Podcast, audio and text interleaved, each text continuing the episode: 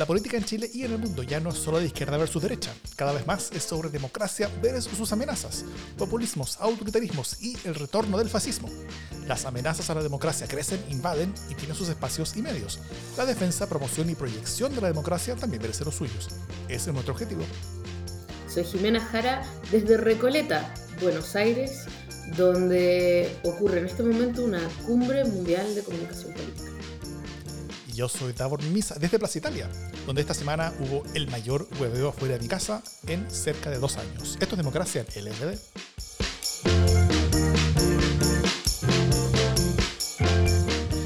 ¿Cómo estás, Jimena Jara? ¿Cómo está la cumbre? Bueno, este viaje es la razón de por qué este, este programa está saliendo con un par de días de atraso, ¿no es cierto? Porque en la hora donde nosotros normalmente grabamos, tú estabas arriba de un avión y era difícil grabar en esas condiciones. Y sí, querido, ¿qué haces? ¿Cómo andás? a los zamoranos ya agarraste inmediatamente el acento. Siempre lo supe, nunca lo dudé. ¿Cómo estás por allá? ¿Has, comido rico? ¿Has, aprovechado de, hacer cosas además del Congreso? No hasta ahora, pero me queda un día completo, 24 horas de turismo y de, y de recorrido. La verdad es que estos días han sido mucho más de seminario y de cumbre y de presentación de libros que de otra cosa. Y de entonces eh, ir a buscar libros, traer libros, eh, contrabandear libros, etcétera, todo lo que tenga que ver con libros.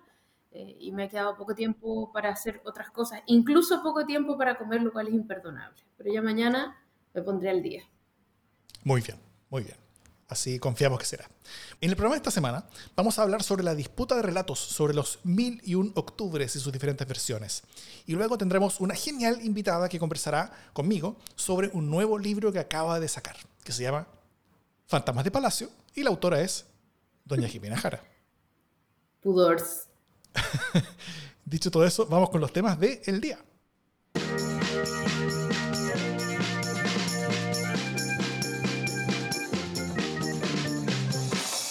Bueno, hace dos días ya, porque estamos grabando más tarde, se cumplieron los tres años desde el estallido del 18 de octubre, o insurrección popular, o reventón, o eh, oleada de delincuencia y vandalismo, eh, cualquiera sea la expresión eh, preferida, ¿no?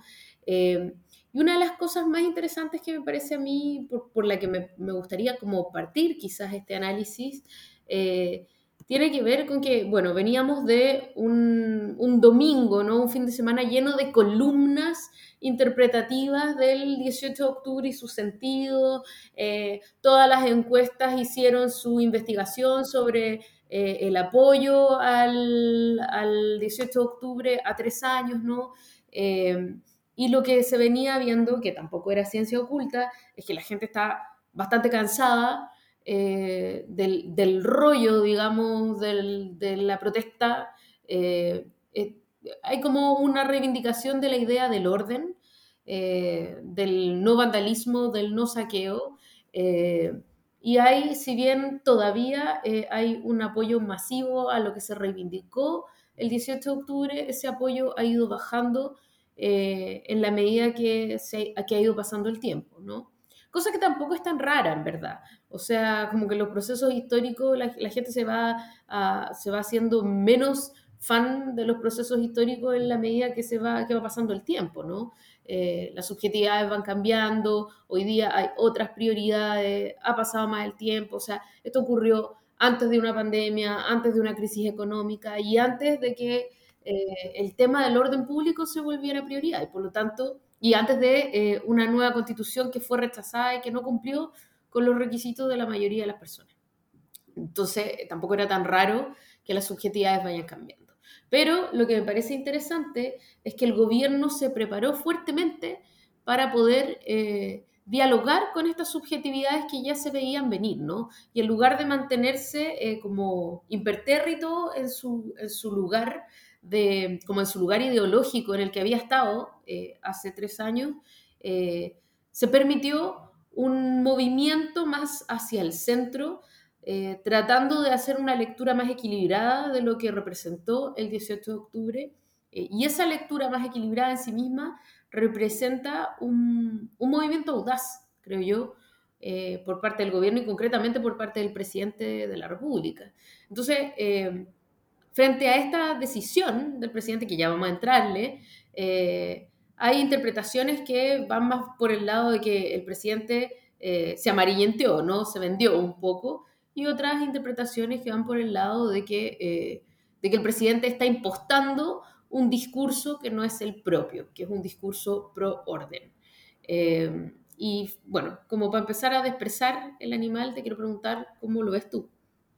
Mm.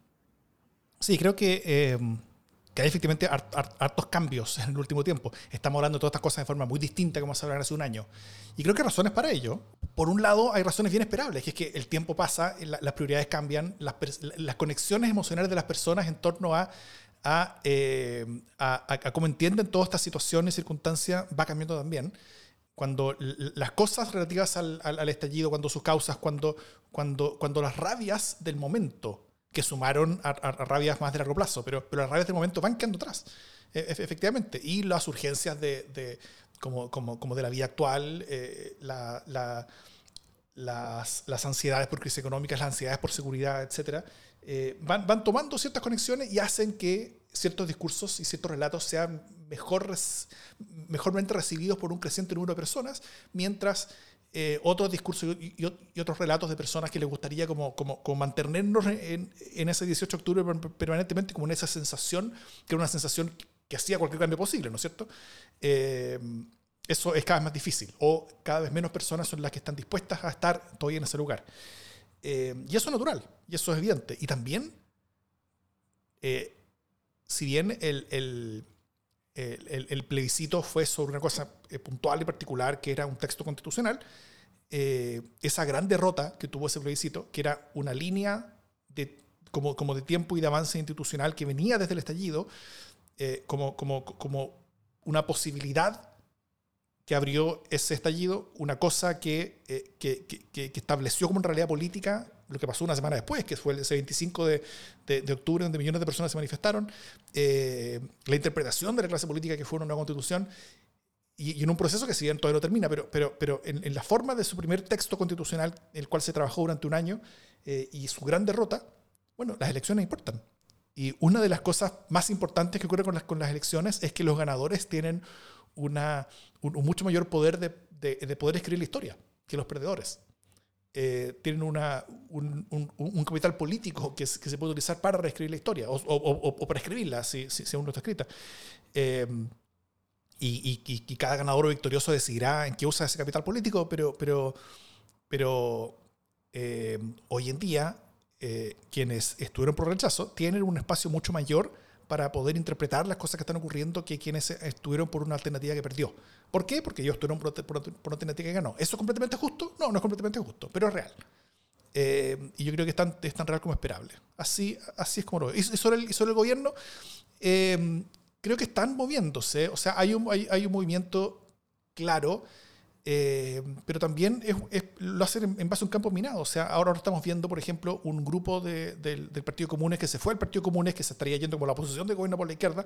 Eh, que se, habla que Daniel Jau estaría yéndose junto con esas personas, tal vez del Partido Comunista. Hay, hay, hay, hay, un creciente, hay una creciente desafección de la, la izquierda por este movimiento hacia el centro del gobierno. Mientras, desde, desde gente que está en el centro político, gente que está incluso, eh, bueno, en, la derecha con, mayor razón aún, eh, siente que el gobierno no se ha movido lo suficiente y, eh, y, se está poniendo en riesgo buenas partes de la agenda del, del, gobierno, tanto en la, agenda, en la, agenda, tributaria, por ejemplo, donde, donde los términos de la discusión sobre, sobre la reforma tributaria cambiaron bastante después del plebiscito.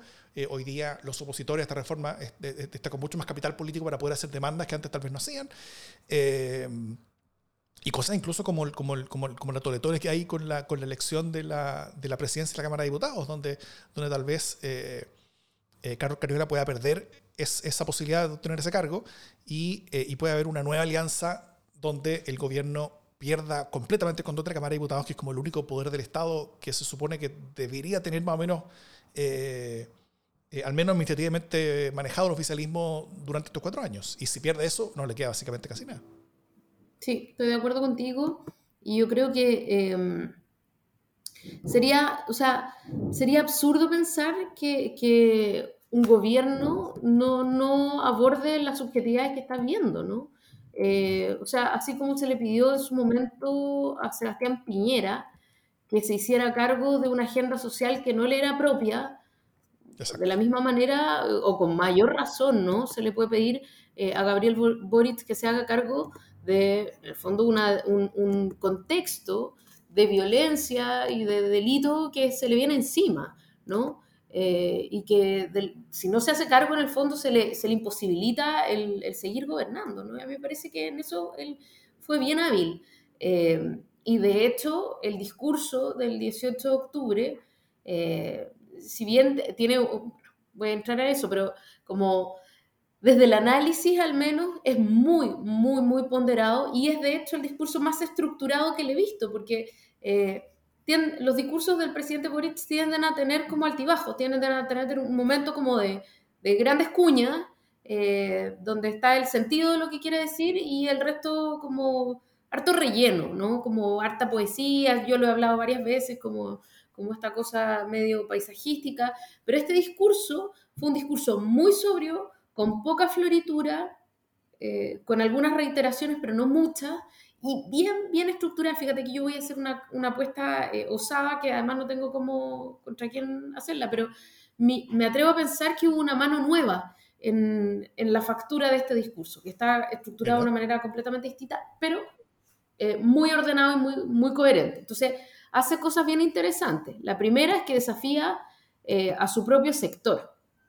Eh, en el afán de buscar puentes hacia el frente, ¿no? Entonces, eh, hace este movimiento que es muy, muy complejo para una persona izquierda, que es, este, si bien es cierto, no es menos cierto, ¿no? cuando él dice eh, que el estallido no fue una revolución eh, anticapitalista y tampoco, como han querido instalarlo en los últimos días, fue una pura ola de delincuencia, ¿no? Entonces, este, si bien es cierto, no es menos cierto. Y, lo que dice a continuación es que una ruptura de esta magnitud tiene que desafiar nuestros puntos de vista y empujarnos a mirar lo que no queremos ver. Entonces, de alguna manera, lo que él hace es decir, eh, no pretendamos reivindicar eh, los saqueos como si fueran una gran revolución, ni pretendamos creer que por los saqueos no hubo sentido en lo que ocurrió, ¿no? Y hace una interpretación medio sociológica, por eso que creo que hay una mano distinta aquí, eh, de, cuáles fueron las motivaciones eh, ciudadanas para llegar hasta este punto del, estallido, ¿no?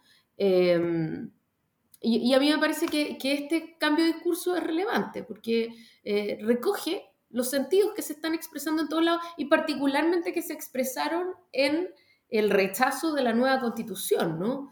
Mm y por lo tanto él, logra dar este paso. Yo no sé con quién tanto éxito para su audiencia interna más frente amplio, de alguna manera. Em, porque, porque en el fondo yo creo que todas las audiencias que tiene el presidente, esa es sin duda la, más difícil, ¿no? Em, él dice además algo bien interesante. Dice que, bueno, él interpreta, ¿no? En esta interpretación dice que se llegó a este punto por la incapacidad en el mundo político de acordar soluciones para estos problemas, en el fondo de agarrar estas demandas y canalizarlas, que es, lo, que es la tarea básica del mundo político, ¿no? Darle, darle, darle canalización a, las demandas eh, populares, a los inputs que, llegan al sistema. Eh, y él hace una declaración que es como para el frente, a la vez, que es Dice, está en la voluntad de nuestro gobierno construir estos puentes y no, y no dinamitarlos con sectores políticos que no piensan igual que nosotros y también con la sociedad. O sea, él eh, da una señal hacia su mundo que es como, sí, yo sé que aquí hubo algo significativo, pero esta cuestión no fue la revolución, así que no nos pasemos de rosca. Y hacia el frente dice, tampoco se hagan los lesos, esta cuestión no fue una pura un puro estallido de violencia, eh, pero en torno a los disensos estoy dispuesto a conversar. Una cuestión que refrendó eh, en, la visita eh, a la CONAPIME, ¿no? Cuando él dice estoy dispuesto a hablar sobre la reforma tributaria, nada está escrito en piedra, eh, nosotros no tenemos una verdad revelada, o sea, como que si hay algo que hablar, hablemoslo. y otra cuestión que le dice a su propio sector, que me parece muy dura, es que hay que actuar sobre la realidad que tenemos y no sobre la que desearíamos tener. con un Congreso con dispersión de fuerzas políticas y donde hoy día necesitamos más diálogo que nunca para sacarlas adelante. O sea, el tipo se pone práctico, ¿no? O sea, aquí la cuestión es como es, ¿no? Eh, y lo que es es que estamos en minoría, estamos en dispersión en el Congreso y la gente, además, eh, es, híbrida, ¿no? Hay una parte del discurso, por eso insisto, hay, aquí metí una mano sociológica, eh, que habla de, estos valores híbridos. No, no lo dice así, pero dice como que la gente, en verdad, tiene hoy día unos ciertos valores mm, bastante más ambivalentes que lo que se piensa, que la gente sí quiere más equidad, pero al mismo tiempo quiere más libertad, que la gente quiere mano dura contra la delincuencia, eh, pero también quiere oportunidades y que no es posible que nosotros creamos que desde una, una sola ideología, desde una pura vereda política, se pueda abordar la complejidad del sujeto ciudadano chileno, ¿no? Y a mí me parece que ahí hay, un, hay una elaboración bien interesante, ¿no? Eh, y también eh, dice, Chile nos pide reformas, pero no le está dando un cheque en blanco a quienes las estamos impulsando. Y las reformas que pide no siempre coinciden con las que promovemos los reformistas. El primer proceso constitucional fue de hecho una prueba de ello y el resultado del plebiscito así lo ha dejado claro. O sea, nos dieron la dura, eh, nos equivocamos en la interpretación, nos equivocamos, o sea, tuvimos un buen diagnóstico, pero equivocamos el camino. Entonces hoy día estamos llamados a hacer una cuestión distinta, ¿no? Eh, y esta también es un avance respecto de su propia idea de que, eh, de que ir más rápido que el propio pueblo es una manera de estar, es una manera elegante de estar equivocado, ¿no? Que era siempre una, una posición un poco presuntuosa. Cuando uno dice que en verdad uno está mucho más adelantado que estas multitudes atrasadas, eh, no está dando verdaderamente su brazo a torcer, ¿no? Uno está diciendo, yo sé que tengo la razón y el tiempo me lo, lo demostrará de esta manera, pero hoy día, con los retrasados que tengo al frente, tengo, puedo solo hacer esto, ¿no? Pero esto es distinto. Esto es como, ¿sabéis qué? Aquí hay un pueblo que quiere cosas distintas que los que estamos aquí queremos. Y eso es algo con lo que tenemos que vivir. Me parece que es, de mucha altura y, a mí me parece que habla de una disposición de gobernar bien, el ser capaz de salir de la propia trinchera eh, y, dialogar con otros sentires. ¿no? Yo creo que es un tipo tremendamente práctico, eh, pragmático y lo está demostrando así.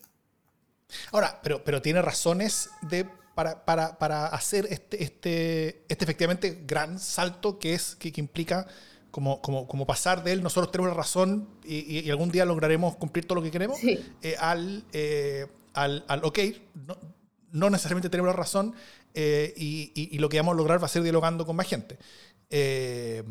pero, pero eso es porque efectivamente los problemas se, se, se suman, hay, hay, una sensación compleja entre la seguridad, pero también la interpretación que el pueblo chileno está entregando a cómo el gobierno está llevándose adelante. O sea, el, el, el, el último parte de semana los números de la encuesta han sido horrorosos, en la última en particular.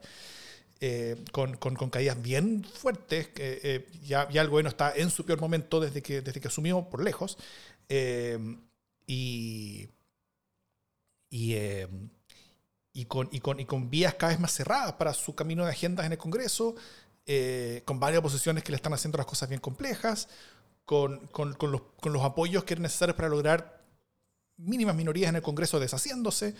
Eh, o sea, por ejemplo, no es, no es poco grave por un gobierno que, que, que, que, que Rincón y, y, Matías Walker se, estén yendo a la democracia cristiana para hacer un partido distinto, una cosa distinta que, que, va a ser probablemente más oposición al gobierno que la democracia cristiana, eh, con lo que van a tener fuera de su alcance, ya en, el mejor de los casos incluso la, consecución de una, de una mayoría en el Senado para, para, para básicamente cualquier cosa.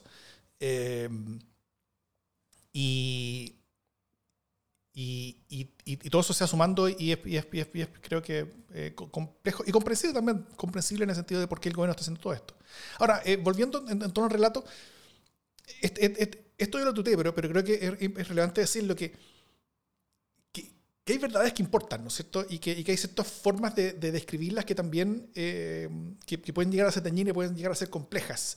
Y cuando hay gente que gana una elección, legítimamente, y que, y que, y que utiliza parte del capital que gana con esa elección en, en reescribirse estas cosas, o sea, podemos llegar a, lugares y momentos en los cuales se le pase la mano a esa gente y terminemos en, como, como, como, como para el otro lado, ¿no es cierto?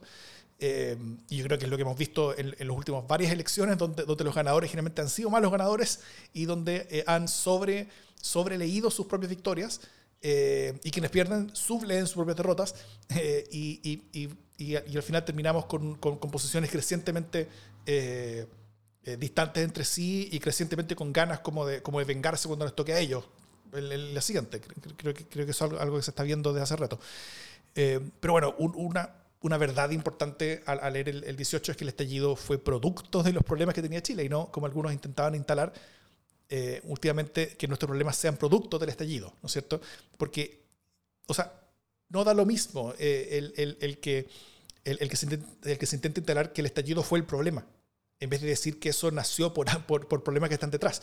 Porque al final, eh, quien logra instalar eso en el mayor número de personas es quien logra instalar cuáles son las cosas que hay que hacer qué dimensión, en, cuáles son los términos de la conversación, qué tipo de cosas son, son las que se logran, porque si, si, que, el estallido fue el problema, bueno, la discusión es sobre seguridad, la discusión es sobre, sobre entregarle a Carabineros mucho más eh, facultades para que pueda ser mucho más violento eh, en la represión cuando tenga que hacerlo. Eh, pero, si el, pero si el estallido fue por los problemas que teníamos, entonces el, el, tema es sobre la agenda social, el tema es sobre cómo entregar mejores pensiones, mejor salud, mejor educación la, la, discusión no es completamente distintas, es, es, es, sobre qué se discute finalmente, qué, qué, es lo que está en juego.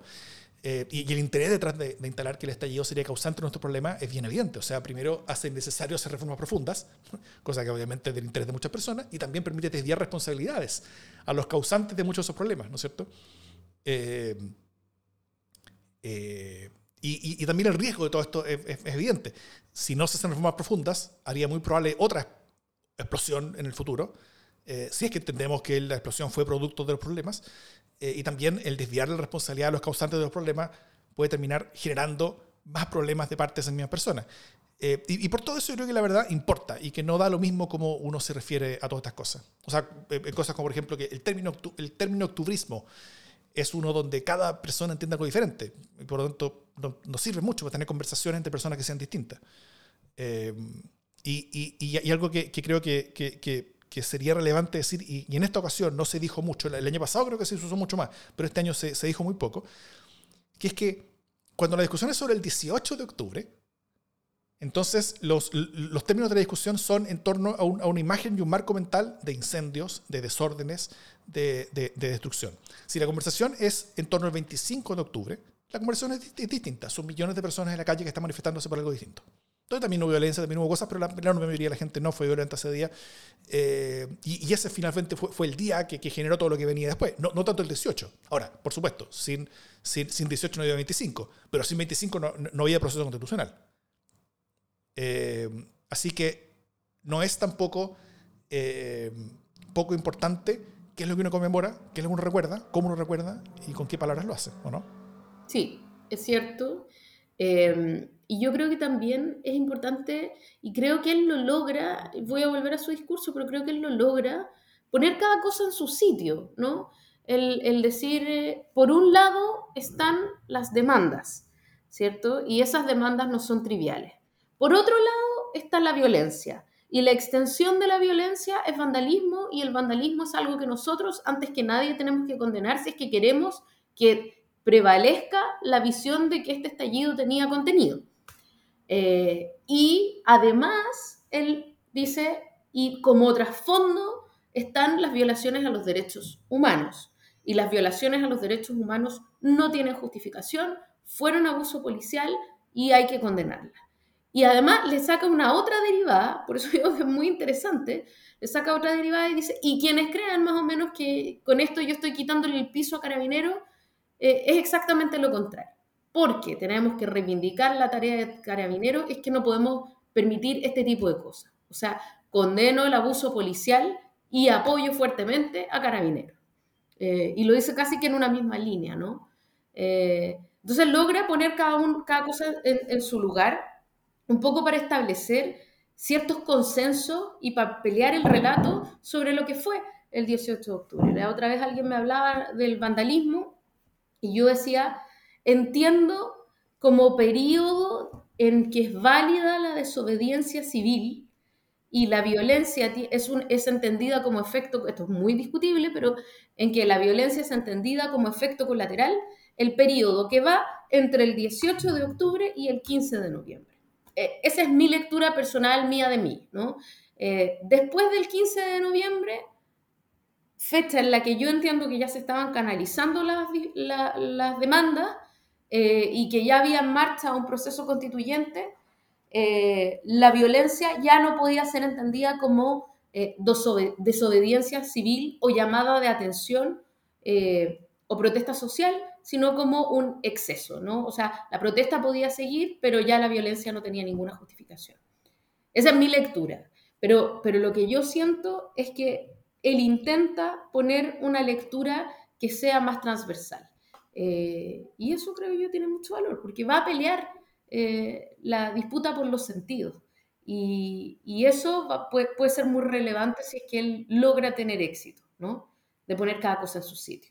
Y además dice eh, que se dijeron muchas cosas, se hicieron muchas tonteras, ¿no? Y esto es un primer paso como para decir, demos vuelta a la página, como dejemos de sacarnos en cara lo, lo que dijimos, ¿no? Si estábamos llamando a los milicos o si estábamos llamando o, si estábamos insultando a los pacos, como que todos dijimos muchas huevas, eh, pero, pero estábamos frustrados, estábamos enojados y más bien vale la pena, eh, más que tirarnos por la cabeza lo que dijimos, el entender por qué hicimos lo que hicimos y estábamos, llegamos a estar tan enojados unos con otros. Me parece que finalmente es un discurso bien interesante. Ahora, lo, que tiene de penca y de fome es que queda como un analista. Eh, entonces el presidente de la República lo ha comprendido todo, pero no compromete nada. Eh, un poco dice que estamos en, las, en la senda por las 40 horas y se tira un par de... Digamos que cosecha algo de lo que se supone que está haciendo, pero, pero es poco es poco porque en el fondo es como que hace una gran interpretación y bueno, si tan solo hubiera alguien que pudiera, que pudiera impulsar compromisos en torno a esto, ¿no? Eh, si tan solo hubiera un poder ejecutivo. Queda un poco así, ¿no? Como muy, muy sobrado de diagnóstico y muy... Porque un discurso, un discurso gubernamental no es solo interpretación. Es interpretación, pero, pero además, consecuentemente, como gobierno vamos a hacer tales y cuales cosas. Falta un buen poco de eso, pero bueno en el análisis anduvo. Pudo haber habido anuncio. Cuando, eh, eh, cuando dice que, claro, que, que, cuando dice que Apoyemos Carabineros pudo haber tenido como ya. Y por eso anunciamos, no sé, la compra de 200 autos nuevos, 400 motos, no sé, ¿cachai? Cosas como las que uno hace normalmente cuando, cuando, eh, cuando quiere como, como, como apoyar a Carabineros en su labor. Pero además que hay, o sea, tiene carne para eso. Claro. Tiene carne para eso. No podría haber dicho, oye, bueno, el presupuesto es el más grande, qué sé yo, no, no, no logró cosechar nada de eso, sino que se quedó en el análisis y eso hace que ese análisis sea como, bueno, se quedó mirando de afuera y, ahí hay un problema. O sea, está súper bueno el análisis, yo creo que le faltó un poquito de decir qué estamos haciendo para superar esta visión polarizante. Claro. Algo que sí está haciendo el gobierno y creo que, y creo que es interesante es que, es que, por ejemplo, se está comparando cada vez más en cosas prácticas con el anterior. Por ejemplo, cuando Boric mismo dijo, eh, ¿Saben cuánto aumentó el presupuesto de Carabinero en el gobierno anterior? 0%, dijo. 0%. Eh, después, antes de que eso, el subsecretario del Interior, eh, Monsalve, dijo que, eh, que, que, con todos los alegatos que había por, por, eh, por, por los saqueos este, este 18 en, en, Santiago, que habían habido algo así como un, un, 25, este año habían habido un 25% de los saqueos que hubieron el año pasado a la misma fecha. Onda que hubo una disminución importantísima de los saqueos. Y claro, quien gobernaba el año pasado, ¿ah? entonces como que eh, eh, eh, hoy, por ejemplo, o sea, en, este 18, por ejemplo, el, trending topic en Twitter, que, que, que es una manga de, de, locos y, tres cuartos de los cuales son bots, pero, pero, decían golpe de Estado, ¿cachai? Golpe de Estado por la inseguridad, por, por, la, por el desastre que había, por todos estos saqueos, por todas estas cosas que están ocurriendo. Pero bueno, cuando habían tres veces más saqueo, tres o cuatro veces más saqueo el año pasado, las mismas personas estaban llamando cosas parecidas. No, obviamente no. Todo por formativo al final. Todo, todo es como es como hacer un show.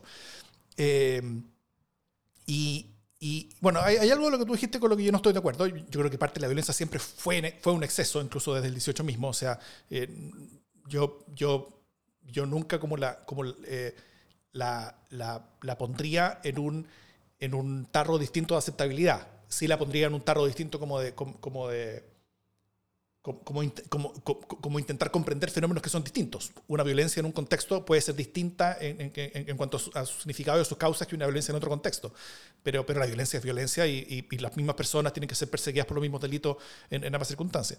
Eh, lo que sí eh, es que se ha instalado esta especie como de sí o no a la violencia, con todo lo que con, toda la mochila, ¿no es cierto? De, o estás con la violencia con todo esto, con todo lo, con, todo lo que viene, o, o, no estás con la violencia con todo lo que se implica. Y yo creo que la gente es más compleja que eso. O sea, la violencia se entendía y simultáneamente no se aceptaba. La violencia, eh, y simultáneamente a eso también se, aceptaban los cambios que parte de esa violencia exigía. O sea, eh, eh, las interpretaciones populares sobre lo que pasaba el 18, esos mismos días, en las encuestas me acuerdo, eran, eran unas re complejas, donde, donde esta cosa de, de todo sí o todo no no calzaba con, con, las categorías que, que, la, misma población entendía. Ahora, mi, miedo y mi pregunta es hasta dónde estamos acercándonos a esa complejidad de interpretación que había en el momento, que, que cuanto menos complejidad uno, debería tener, que es cuando están pasando las cosas, que cuando uno más miedo podría tener, eh, había una, una, una, compleja interpretación que, que, se puede estar perdiendo en el tiempo. Y eso sí puede ser complejo.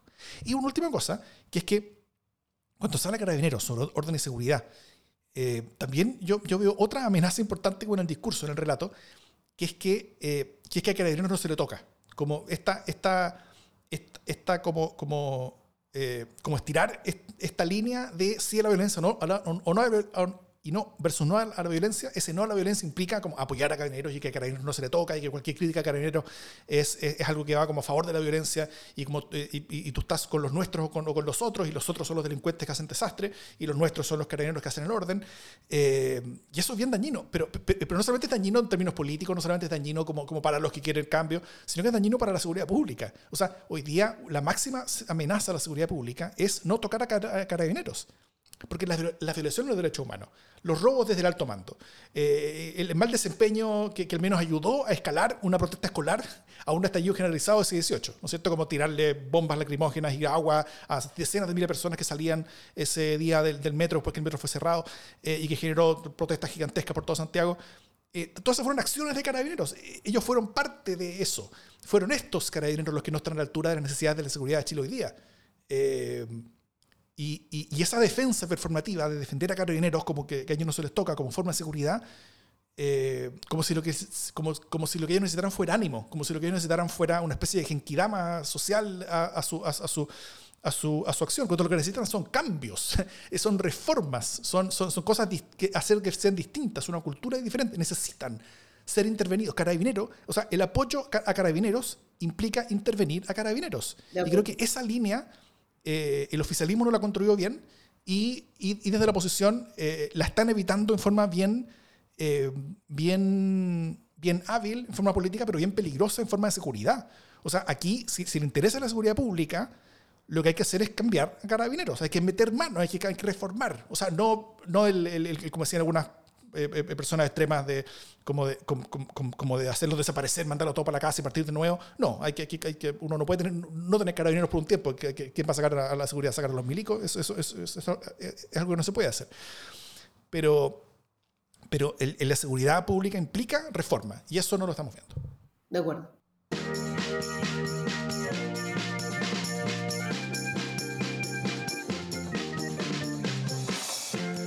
Oye, em, en esta cumbre que estoy en Buenos Aires, eh, una cosa que me ha llamado muchísimo, muchísimo la atención es que en todas las charlas a las que he ido, en todas las mesas redondas y todo, eh, hay un solo gran consenso y es sobre lo necesario que es el pastelazo de la semana.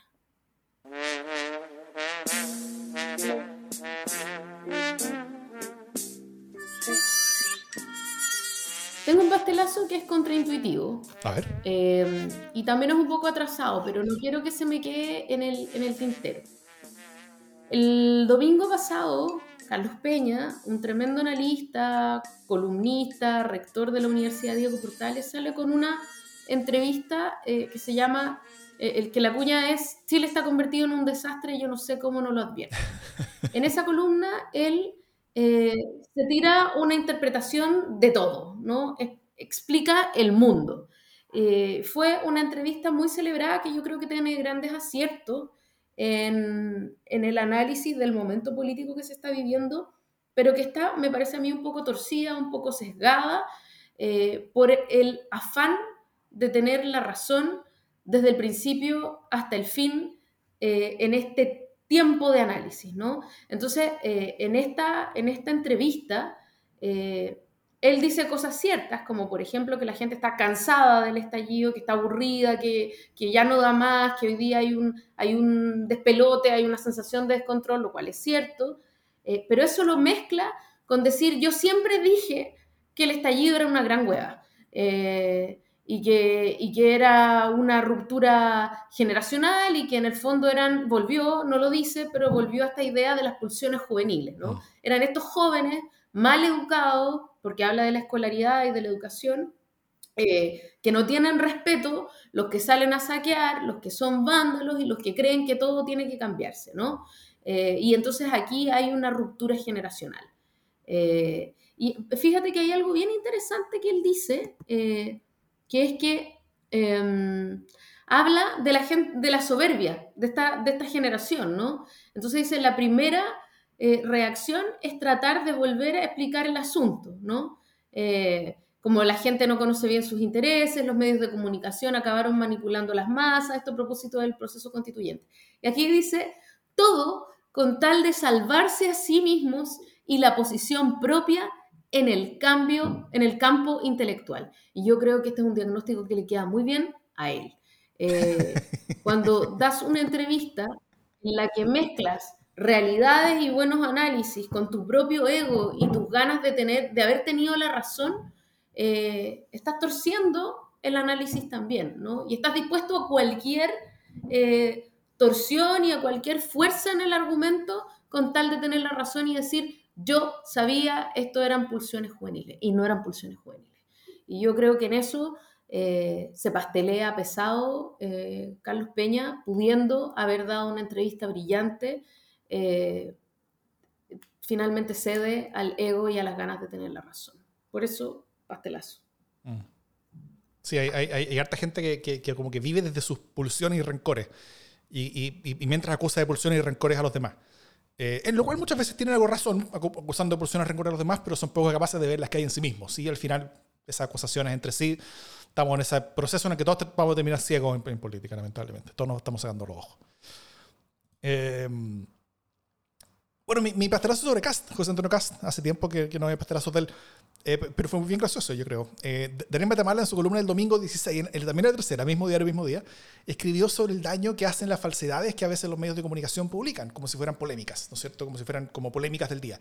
Eh, usando como ejemplo la misma La Tercera, que usó un video cortado de la misma de la ministra Vallejo, donde el corte hacía parecer que decía algo diferente a lo que realmente dijo, ¿no es cierto? Para, para ejemplificar una eh, comillas, polémica o un error que habría cometido la, eh, ministra Vallejo. Ante eso, Casta acusó a Matamala de ser el ministro de la verdad de Gabriel Boric y que según él toda opinión debía tenerse a la supuesta verdad oficial del gobierno y si no tenía que ser censurada. Eso es lo que Gas decía sobre eh, la columna de Matamala. Eh, y acompañó esa acusación con una foto de Matamala y Boric sonriendo, con un hombro cortado que estaba al lado de, de Boric. Y a lo que Matamala respondió con la foto entera. la foto era de Matamala, Boric, Rafael Cavada y Jaime Belolio al lado, en el espacio radial que tenían Boric y Belolio eh, eh, en Radio Sonar los lunes de la mañana. La bancada Sonar se llama ese espacio. Es decir, o sea, como, como eh, Cast hizo un ridículo haciendo, haciéndole básicamente el punto a Matamala sobre cómo se engaña cortando imágenes o videos, ¿no es cierto? Él, Matamala escribe sobre cómo, sobre cómo se corta un video y cómo eso hace daño y le alegan a él cortando una imagen, haciendo un daño también similar pastelazo autosaboteado, yo diría. Y de otra parte, los lunes por medio en Radio Sonar en esa misma hora, donde antes estaban Boric y Belolio, ahora hay un tal Davor Pimisa alrededor de las ocho y media eh, para que escuchen si pueden. Este lunes 24 debería tocar. No se lo pierdan.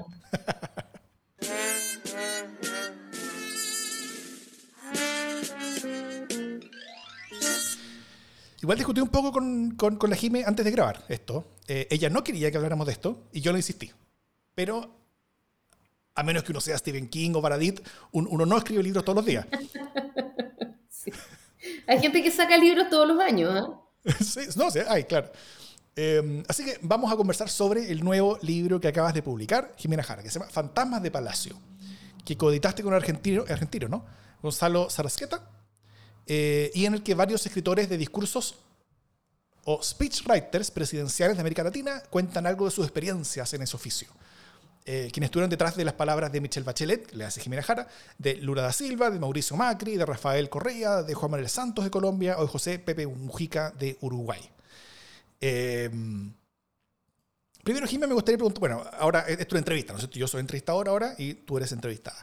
¿Cómo nace este libro, Jimena Jara? ¿Cómo, cómo, nace la iniciativa y, cómo llegaste desde, desde, la idea, cómo surge esa idea eh, hasta, hasta, hasta su publicación actualmente, que es la que estás en Argentina, en parte lo que estás haciendo es lanzándolo, ¿no es cierto? Mira, una cuestión bien entretenida que pasó aquí es que este libro se presentó el 19 de octubre eh, y yo volé a Buenos Aires el 18 de octubre. Pero, bueno, eso es anecdótico, pero lo más increíble es que a Gonzalo eh, Gogo lo conocí un 18 de octubre, pero el 18 de octubre de 2019. Él, eh, doctorando de la Complutense en comunicación política, estaba haciendo eh, su tesis sobre los discursos de Michelle Bachelet y Pepe Mujica, estableciendo un, un estudio comparativo. Eh, entonces llega y me entrevista ese 18 de octubre en la mañana y él él venía en metro y yo le pregunté si él había evadido y él no entendió la broma. Pero, pero era porque ya estábamos en una semana de evasiones y en la noche quedó la cagada más grande. Y entonces él, eh, pues, tuvimos que seguir hablando porque él estaba un poco perplejo y todo. Y a partir de esta conversación en, en el horror, eh, pudimos hablar un poco más políticamente y él me invita a hacer clases de comunicación política en la UCA, cosa que hago cada semestre. Eh, en el diplomado de comunicación política y ya después de dos versiones de ese diplomado, él me dice, oye, hagamos un libro, eh, un poco con su tesis, el muy patugo. Entonces, hagamos un libro con, eh, con los discursos de Michelle Bachelet y con los discursos de Pepe Mujica. Y yo le dije que me parecía que era muy aburrido, no porque no sean personajes dignos de estudio, sino porque el, el escribir discurso para un personaje eh, solo tiene interés para ese personaje a menos que eh, haya más casos de estudio en, cuyo, en cuya situación uno puede sacar algún nivel de conclusiones, ¿no? Eh, y ahí apareció una de mis obsesiones, que es como hacer escuela en torno al speech writing, una cuestión que no existe, al menos en, en Chile. cada speechwriter presidencial tiene que volver a reinventar el oficio, porque es un oficio muy cuidado y, y eso está bien. Entonces, eh, como la pregunta era, ¿habrá alguna manera de que los escritores presidenciales, sin, eh, sin traicionar este como mandato de discreción, puedan, sin embargo, hablar eh, de, algunas técnicas y de algunas formas de trabajar este quehacer y, y que eso sea, tenga interés? Entonces, Ah, lo fuimos pimponeando con Gonzalo y decidimos hacer un discurso, o sea, un, libro que tenía una pata narrativa, eh, una pata que cuenta historias, ¿no? Como eh, cada, cada speechwriter habla de cómo fue su acercamiento a ese presidente o a esa presidenta, cómo se trabajaba eh, dentro del equipo, alguna crisis particular que le haya tocado vivir a ese presidente o a esa presidenta, cómo se solucionó Em, y, también algunos faros, ¿no? Algunas cosas como que inspiraban el trabajo en el día a día, algunas cuestiones, material teórico, algunas cosas que se podían mirar. Eso eran como, eh, a grandes rasgos, eh, lo que les preguntamos desde la narrativa y desde lo testimonial. Eh, y entonces empezó a ser súper interesante, pero porque eran varios casos, ¿no? Esto, esto de que el libro que escribimos Gogo y Jimena es un poco patuvo finalmente, porque lo que hicimos fue organizar eh, que, cada una de las personas escribiera generosamente como lo hicieron. Fueron eh, coeditores. Diera un testimonio que hasta entonces era prohibido. Y fíjate que una cosa como súper bonita que nos pasó es que nadie nos dijo que no. Eh, si bien todos tenían como la misma, el mismo resquemor de, de, traicionar en el fondo una cierta misión, nadie dijo que no porque todos entendían que tenía que ver con generar conocimiento colectivo. ¿no? No con desclasificar grandes cosas. Eh, hay, hay, algunas cosas que, que, probablemente se puedan ser leídas como copucha, eh, particularmente el de Colombia fue bien copuchento, es un encanto, pero, pero fue más decidor. pero, pero sobre todo se trata de cómo se trabaja, de cómo se trabaja con una cuestión bien poco conocida. Eso. Mm, buena. Bueno, eh, esto tuvo que ver un poco con, abrir las puertas, ¿no es cierto? Este oficio que se hace muchas veces desde el silencio, ¿no es cierto? Un silencio es necesario porque la única voz es la del presidente o presidenta de la que está hablando y uno se supone que está atrás para, para apoyar esa voz, no para ser uno la voz. Eh, a, pesar, eso sí, de los likes que, tenía normalmente Jacinto Gorosabel, que, eran, que decían caletas sobre qué pasaba en la caótica moneda de, Piñera, por ejemplo. Eh, pero pero eso era como una intención, ¿no es cierto? Como, como, como abrir las puertas a, este, a esta cosa como silenciosa y, que se viera un poquito qué le pasaba adentro. Sí. Em, abrir un poco la, la, sala de máquinas, quizá.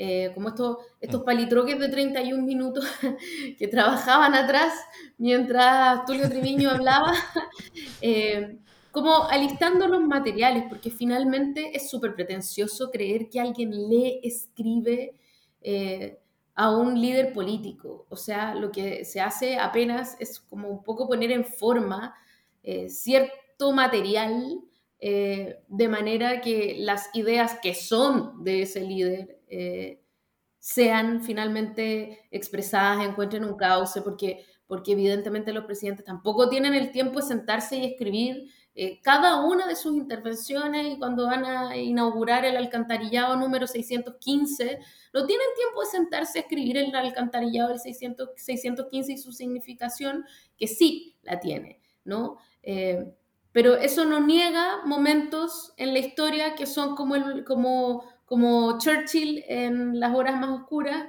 eh, sentado corrigiendo sus, propios, sus propias páginas, ¿no?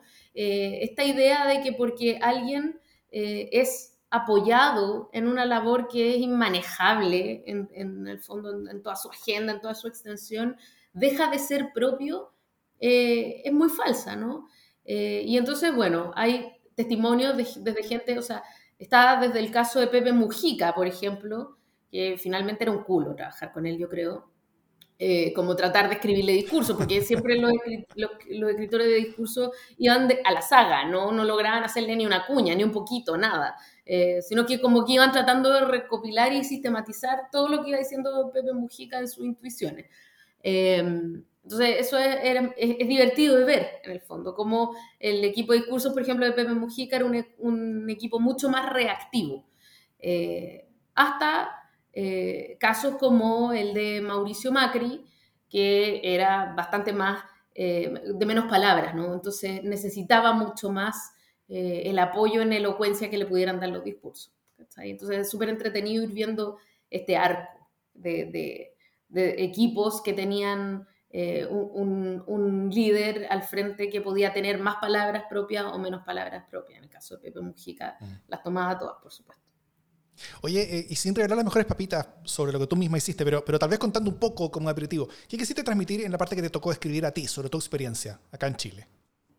Em, yo creo que, una cuestión que a mí me pareció importante reivindicar eh, es la afinidad ideológica con quien se trabaja, que es una cuestión que está bien en disputa hoy día en el mundo de la comunicación política, porque hay una escuela que de hecho parece ser la más exitosa de que los consultores políticos y los consultores en comunicación política eh, tienen que poner a un lado aquello que ellos piensan, aquello que ellos son, aquellos valores políticos que sustentan, eh, porque en la medida que son capaces de apartarse de sus propias convicciones, son capaces de conectar mejor con los objetivos del eh, asesorado, del cliente o de la persona con la que se trabaja.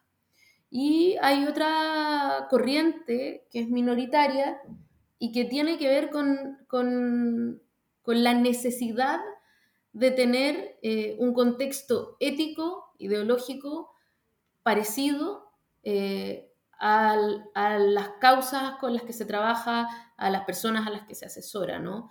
Y en este caso, eh, como en lo personal, yo no, no podría haber estado ahí eh, ni el equipo con el que yo trabajé, porque además otra de las cosas súper como interesantes que se hablan acá es como que son equipos. Mm, son equipos que tienen personas sectoriales, que además eh, se apoyan mucho en los ministerios, o sea, es toda una maquinaria Eh, no hay aquí gente iluminada, son, son obreros que, que, vamos articulando y que van articulando redes en torno también a las definiciones que van haciendo los gobernantes. Pero este equipo no podría haber trabajado como trabajó eh, si no hubiera tenido una profunda fe en el proyecto que estaban ayudando a, a mostrar, ¿no?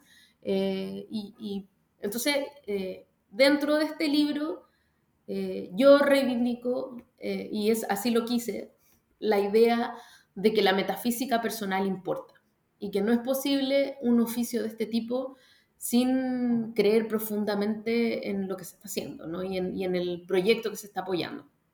Pero hay otros, eh, concretamente, por ejemplo, la mexicana que le escribió a Vicente Fox, Yolanda Mayenberg, que es una capa en esto, que toma su oficio muy profesionalmente ¿no? y, que, y que en el fondo no, no muere y pena por el proyecto en el que estuvo eh, y sin embargo fue capaz de apoyarlo como profesionalmente.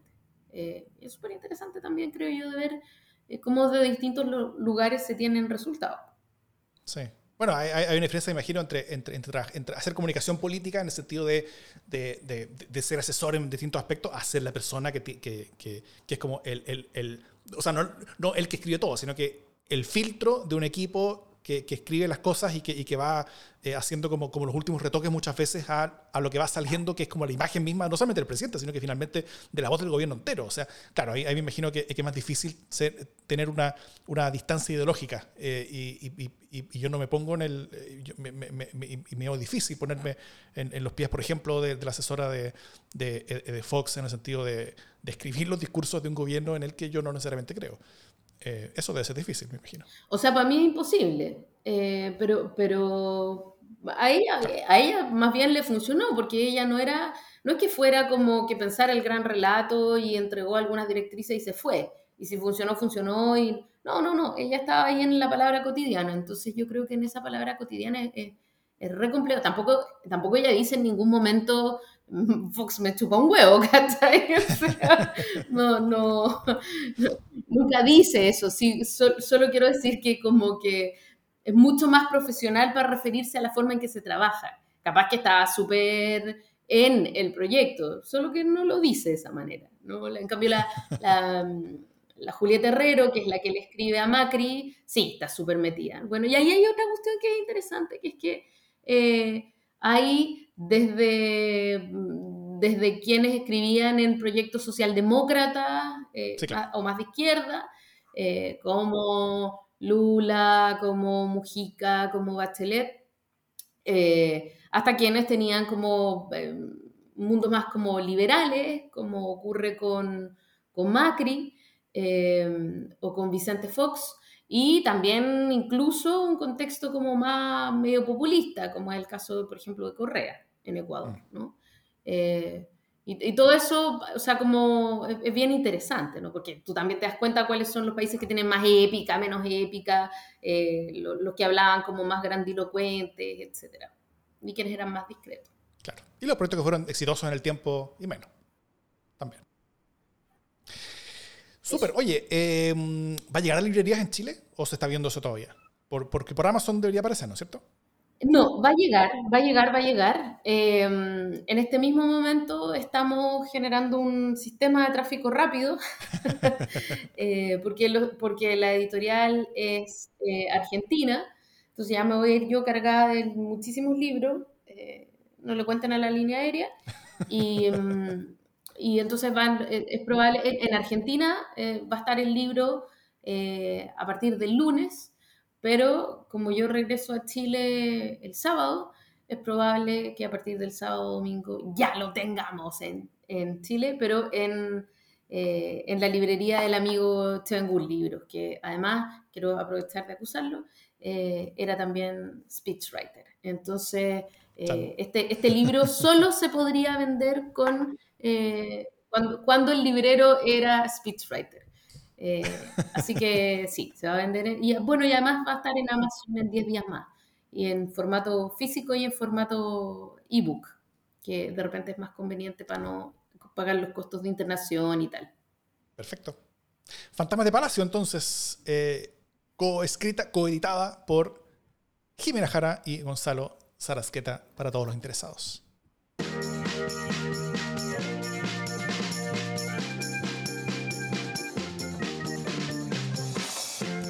Las buenas noticias. ¿Qué buena noticia tiene Jimena Jara?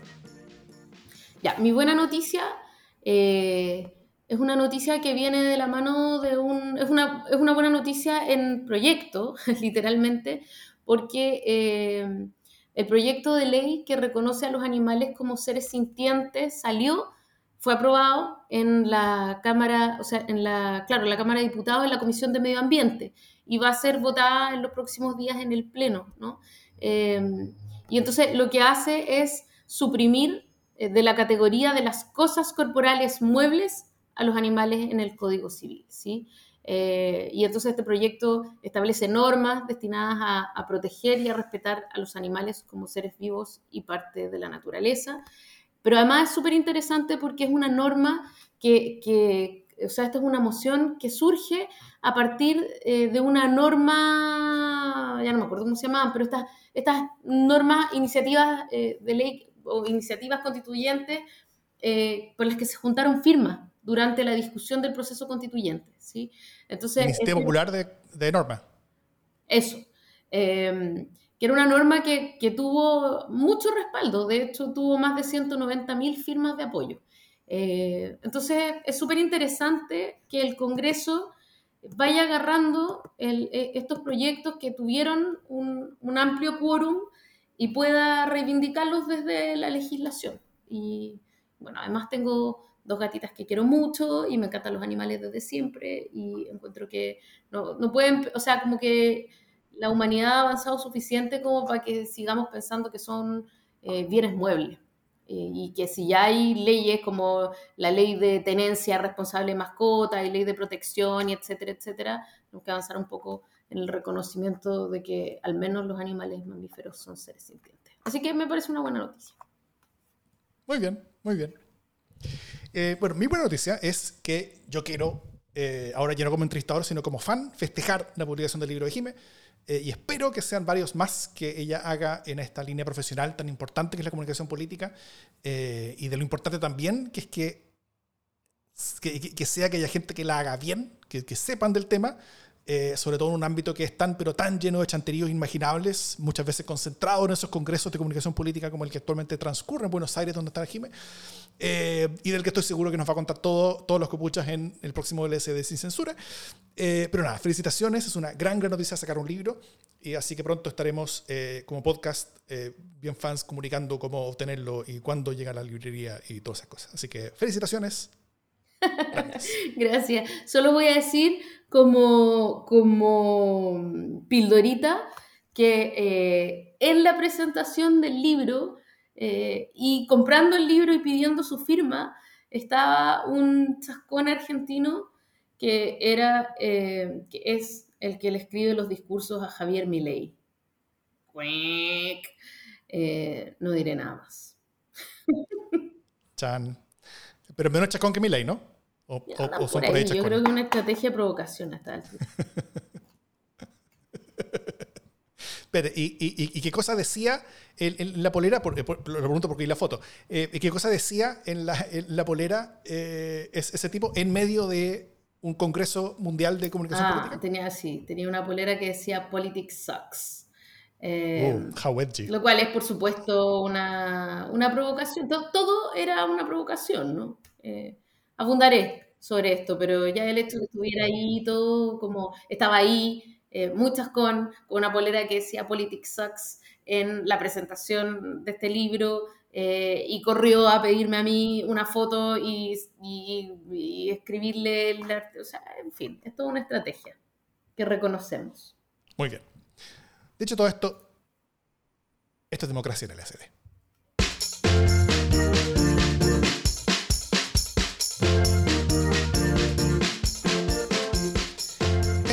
Una grabación de un programa que fue sin live, fue sin gente, sin público. Eh, pero eso fue más relajado. También en una hora donde pudimos encontrarnos. Estamos grabando esto eh, jueves, tardecito, una noche. Eh, a diferencia de los martes normalmente que lo grabamos. Eso. ¿Todo bien, Jimmy, por allá? Sí, eso fue democracia en LSD. Anda.